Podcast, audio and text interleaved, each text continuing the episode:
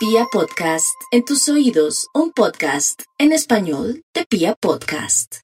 Los Aries están ante un magnífico mes para generar unas nuevas dinámicas y alimentar otro tipo de motivaciones muy especialmente relacionadas con la plata. Es el mes de la fructificación, de la multiplicación del dinero y de acciones concretas que han de llevarles hacia los mejores destinos.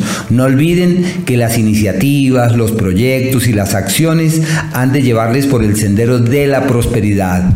En el plano romántico, un periodo perfecto para encontrar el camino de la coincidencia, de la solución de diferencias y el cauce de la armonía. Una época muy bonita en términos general. Mercurio avanza por un escenario perfecto para reforzar los procesos académicos, para aprender nuevas cosas, para entender la vida, para hurgar en la vida en aras de darle una interpretación mucho más alta.